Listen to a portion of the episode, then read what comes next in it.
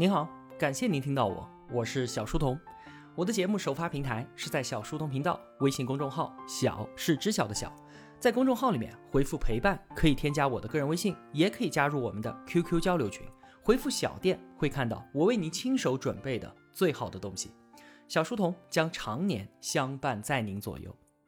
我们正在解读薛兆丰经济学讲义，我也把作者的付费音频课程《薛兆丰的经济学课》推荐给所有的同学们。同学们都知道啊，我们身处的这个世界，它本身是不完美的。但是我们所有人呢，都在努力让这个世界变得完美。有一个词啊，大家都知道，信息不对称。为了克服这个信息不对称，社会就衍生出了各种各样精妙的解决方案。这期节目呢，我们就主要围绕信息不对称展开讨论。人性这个东西啊，大家都懂的，违约、欺诈、敲竹杠、尔虞我诈，生活中比比皆是。有一位经济学家，他去研究二手车交易市场，他发现啊，如果信息是相对透明的，那么买家可以分辨每辆车大概值多少钱，价格有高有低，每辆车都可以卖得出去，买卖双方皆大欢喜。但是如果信息不对称呢？买家并不清楚每辆二手车的具体价值，他们只知道一个区间，就是这些车都值一百块钱以内。随机买的话，能够买到一辆平均质量是五十块钱的车。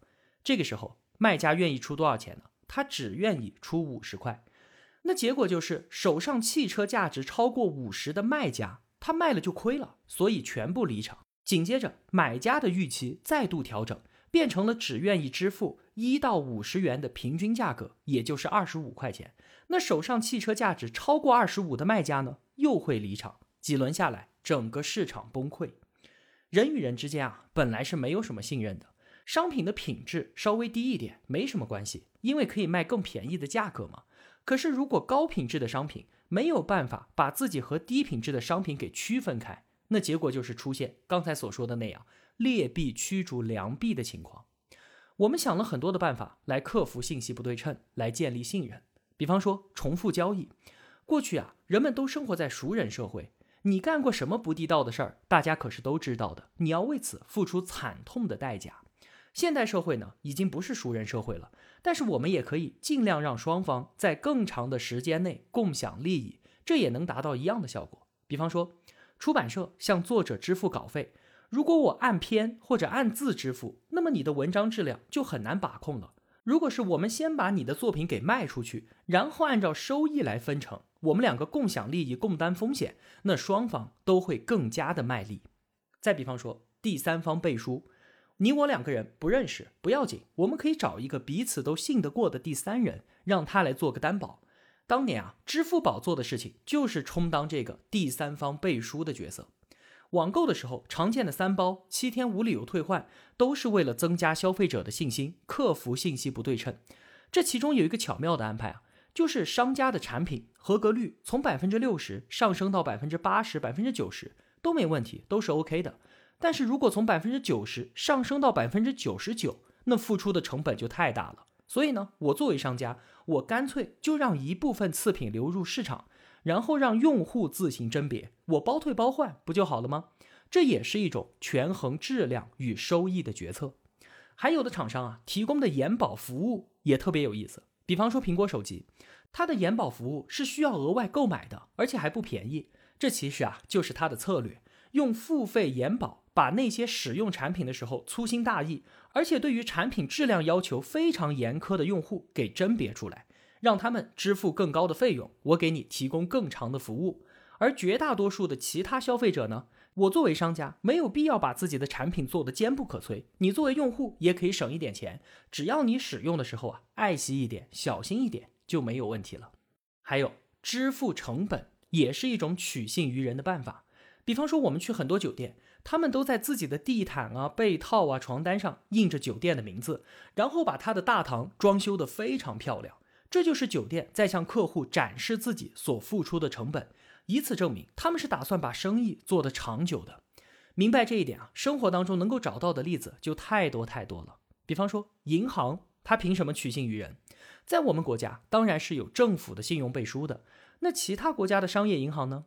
他们就把自己的总部设在大都市最繁华的地段，然后把自己的大楼盖得富丽堂皇，这也是在向人们宣誓：你就相信我吧，你看我都花了这么多钱了，我是不会卷着你那么点存款就逃跑的。用成本支出取信于人，我们个人也是这么做的。有一个特别有意思的例子，喝酒，你想不到吧？喝酒它到底是一种自残还是一种娱乐呢？我个人啊，非常非常讨厌喝酒。之前我在单位上班的时候，最痛恨的事情就是工作饭局。现在一提起来，我还咬牙皱眉。在酒桌上，我敬领导酒，从来都是说我干了，您随意。那如果喝酒是一种享受，您是领导，您应该多享受啊。所以你干了，我随意吧。可见喝酒是一种自残，而我在领导面前多喝酒，就是在支付成本，表达我的决心，让领导知道我很重视我们之间的关系啊。所以我才当面自残，博取信任。于是，在我们的酒文化里面，才会有“感情深，一口闷”这样的说法。当然了，随着现代社会信用机制的健全，人与人之间完全可以通过其他的方式来建立信任。那么，通过喝酒自残、支付成本、表忠心的方法就可以少用了，让喝酒真的仅仅只是一种娱乐。我想啊，这也是很多职场年轻人希望看到的事情吧。我们与商家之间存在着巨大的信息不对称，商家有 N 种办法坑害我们消费者，所以呢，他们就需要用成本支出或者是主动示弱这一类的方式取信于我们。比方说，花非常多的钱请明星做代言。假如啊，我是一个卖矿泉水的，我花一千万请王力宏来做代言，我就是在用实际行动告诉消费者，在未来我只有勤勤恳恳的卖足够多的矿泉水，我才能够把这一千万给赚回来。而在未来相当长的一段时间里，如果我的水出了问题，那我之前支付的所有成本全部打水漂了。所以我一定会对于水的质量负责。同样的道理，餐厅和顾客之间，餐厅有很多的机会在食品里面搞小动作，伤害顾客。所以呢，餐厅主动示弱，把顾客称为上帝，提供微笑服务，就是为了表明我虽然是强者，但是我不会伤害你们。你看啊。表面上被称之为上帝的强者，其实他是弱者；而表面上卑躬屈膝、殷勤服务的餐厅才是强者。这真是太有趣了。在商业社会当中啊，我们表面上看到的那些不平等合约，其实啊也是在修正本身的强弱不对等。比方说，麦当劳、肯德基这样的全球连锁餐饮。你想要成为加盟商，条件非常的苛刻，不仅有巨额的加盟费，而且所有的规章制度、运营流程都要严格按照他的要求。只要总部对你不满意，他就可以无条件关闭你的加盟店。你看，如此的不平等条约，那可真是鼻子大了压着嘴。但是我们仔细想想，加盟店和总部之间，到底谁是强者，谁是弱者呢？麦当劳这样的快餐连锁店啊，核心的价值在于提供匀质的食品，不要品质卓越，也不要价格特别美丽，而是在全球任何一家门店买到的汉堡都是一模一样的。比方说，薯条炸好了，必须要在七分钟之内卖掉，否则的话就要倒掉。如果说加盟店为了节约自己的成本，而在管理上打擦边球，说我八分钟再倒行不行呢？反正多一分钟，你顾客也吃不出来嘛。那九分钟行不行？十分钟行不行？虽然啊，这都是加盟店自己的行为，但是作为顾客，如果吃到了不满意的东西，他不会只责怪这家门店的，而是会说这个麦当劳做的什么东西啊？全世界所有的麦当劳都要为此分摊责任。一家加盟店违规就会产生巨大的负的外部性。所以呢，真正的强者啊，不是从协议条款看来无比强势的总部，而是加盟商。他们随随便便就可以砸掉总店的招牌，所以呢，总店没办法，必须如履薄冰，用极其严格的协议来规范所有的加盟店。当我们看到啊某些不公平的合约长期存在的时候，先不用抱怨和指责，表面上的不公平很有可能是为了纠正现实社会当中的另一种不公平。社会发展到今天啊，我们所使用的很多产品质量其实已经非常棒了。全球最好的手机、家电、电脑，全部都是我们这儿生产的。但是如果说到食品、药品和化妆品这些东西呢，好像质量就没那么可信了，对吧？这是为什么？因为啊，电子产品每一个零部件都是可追溯的，如果有问题了，我们知道是谁干的，所以呢，每个人都会极力保证质量。而不能追溯的商品呢，那就可想而知了。比方说奶粉，当年啊出现的三聚氰胺事件。大家都还记忆犹新吧？对于国产奶粉的信任到今天都没有重建起来。事件发生的时候啊，薛兆丰还特意去了一趟内蒙古，参观了一家当地的奶粉工厂。那个工厂啊，极其的现代化，从牛奶进来、低温消毒、加工、包装到出库，都是全封闭的自动化生产，投入成本极其巨大，所以工厂本身是不可能往里面加非法的添加剂，自毁长城的。那问题出在哪里呢？出在奶农那里。工厂向许多奶农收集牛奶。而奶农为了牛奶的成分达标，就往里面掺添加剂。牛奶一旦收集好了，倒入奶罐车，就没有办法再追溯了。毒奶粉事件爆发之后啊，工厂为了克服这个信息不对称，散养奶牛不容易监管，那好，我就自己养奶牛。紧接着呢，奶牛吃的饲料也会影响奶的质量。最后，从种草到养奶牛，再到加工奶粉，全部都由一家企业自己完成，产品链条垂直整合。中间换手的环节越少，品质检验的成本越低，那产品的质量就越有保障。这就很有意思了。之前我们不是一直在说分工带来效能，合作产生繁荣吗？怎么现在说到品质管理就要垂直整合了呢？这背后啊，也是为了解决信息不对称。同样的道理，在美国，人们从商店里面买到的上百种日用品，其实啊，都是由那么几家屈指可数的大企业提供的。像是可口可乐、雀巢、联合利华，很多人对此啊非常不满意，说我们的生活都被他们几个给垄断了。但是啊，我们从今天分析的角度来看，垂直整合、大企业垄断，恰恰保证了产品的质量。需要承认，我们越来越注重身体健康和产品安全。我个人啊，宁愿放弃产品商家的多样性，而就在这些为数不多的大企业生产的可靠商品当中选择。放弃多样性，这就是我们为安全可靠所付出的代价。从经济学的角度啊来看待我们人类最古老的合约——婚姻，也是非常有意思的。经济学家呢就把婚姻看作是一个合同，怎么保证双方的公平？怎么让合同更好的履行下去？怎么让双方更加的幸福？很多人说啊，你是我一生中唯一的挚爱。经济学家听到这句话肯定会发笑的，因为啊，统计学告诉我们。如果世界上只有两个人是彼此唯一的挚爱，那他们两个相遇的概率无限接近于零。茫茫人海，我们根本就遇不到那个人，我们只不过就是在自己的身边找了一个相对合适的人在一起罢了。这样说起来，是不是一点儿都不浪漫了？为什么女生往往会嫁给比自己大的男生呢？这也是为了克服信息不对称。因为啊，男性和女性他们的价值高峰期是不一样的。女性的价值体现在年轻貌美，在青年时代就体现出来了。而男人的价值体现呢，事业有成这样的品质，可是要等到中年，甚至是中老年才体现出来的。女生在价值彰显的时候，同龄的男生一个二个都还是穷小子呢。在争夺追求的过程里啊，那些年长一些的男生，价值有所展现的男生，自然就更有优势了嘛。那如果女生找了一个和自己年龄相当的男生结婚，接下来随着时间的推移，相夫教子，新媳妇熬成婆，女生生理上的价值逐渐降低，而男生呢，事业上升，优势得以体现，这个时候啊，就增加了男生背叛的概率。所以啊，找比自己大的男人结婚，家庭更加的稳定。而如果有第二次婚姻的话，男生多半会找比自己小更多的女生。既然说到婚姻了，很多男同学会觉得一夫多妻制简直就是男人的天堂。其实啊，根本不是这样的，这反而增加了女性的选择。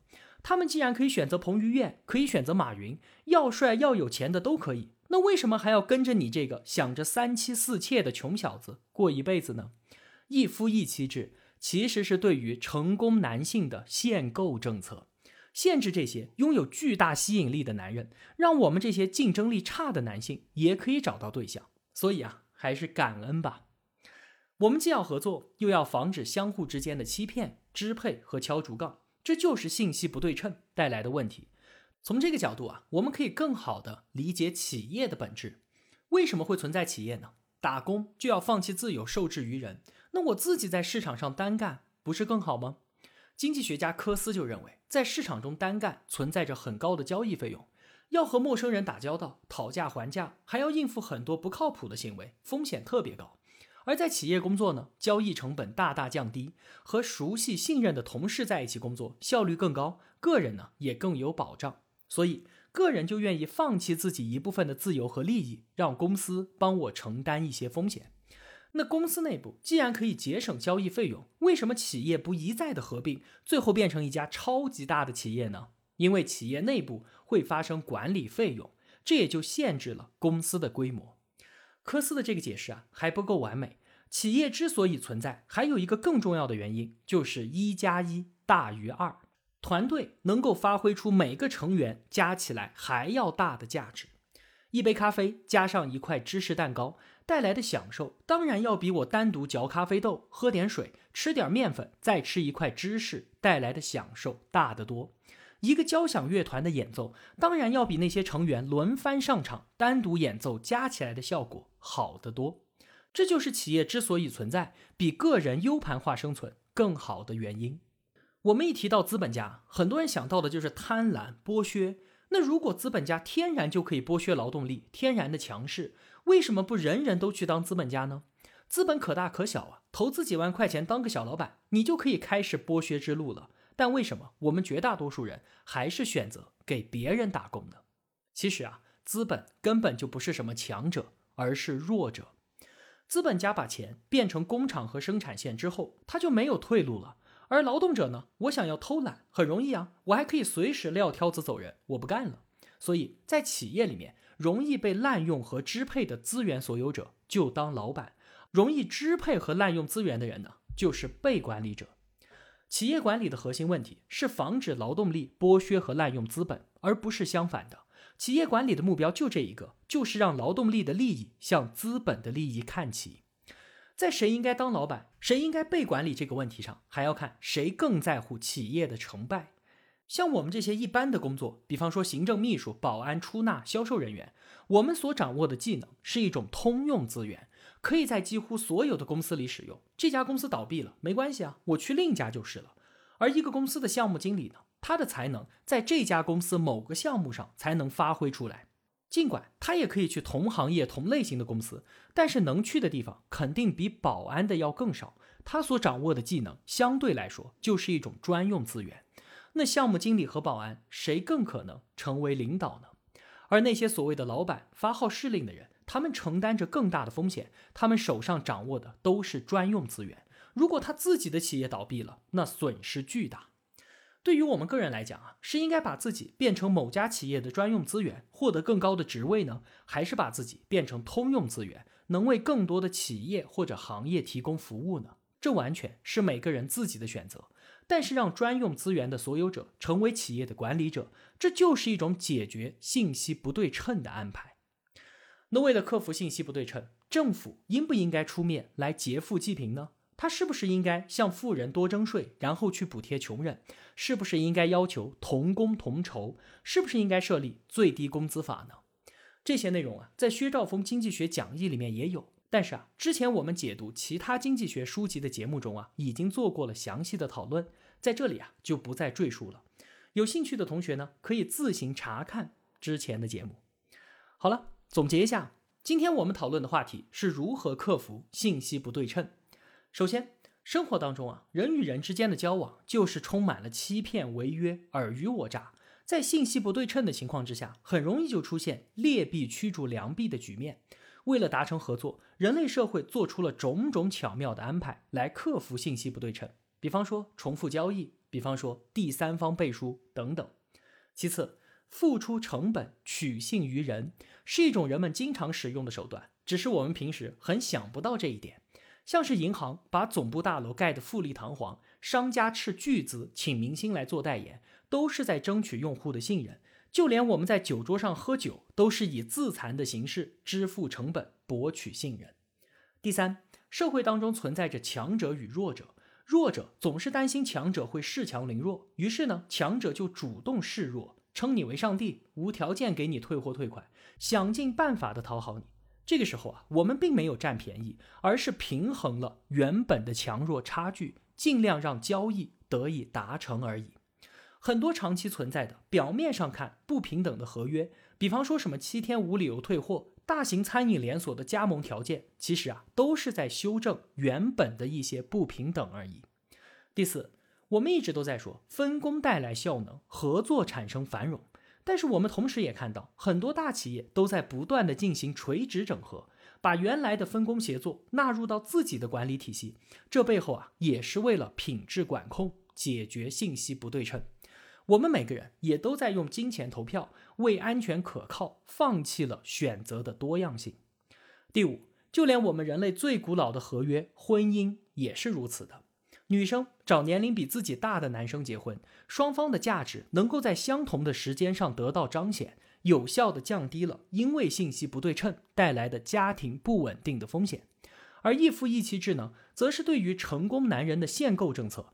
觉得三妻四妾是男人天堂的同学，赶紧醒醒！在那样的制度安排之下，你才知道孤独的右手有多苍凉。第六。